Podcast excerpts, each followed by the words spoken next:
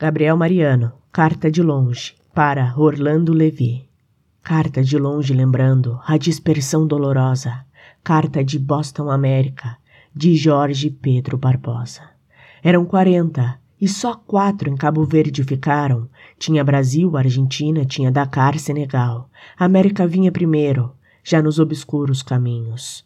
Já nos obscuros caminhos da encruzilhada inicial, já insinuando por perto Brasil, Dakar, Senegal. Tinha Guiné, Moçambique, Angola veio, e depois Macau, Timor, Venezuela, Goa, Brasil, São Tomé. E dos quarenta, só quatro em Cabo Verde ficaram.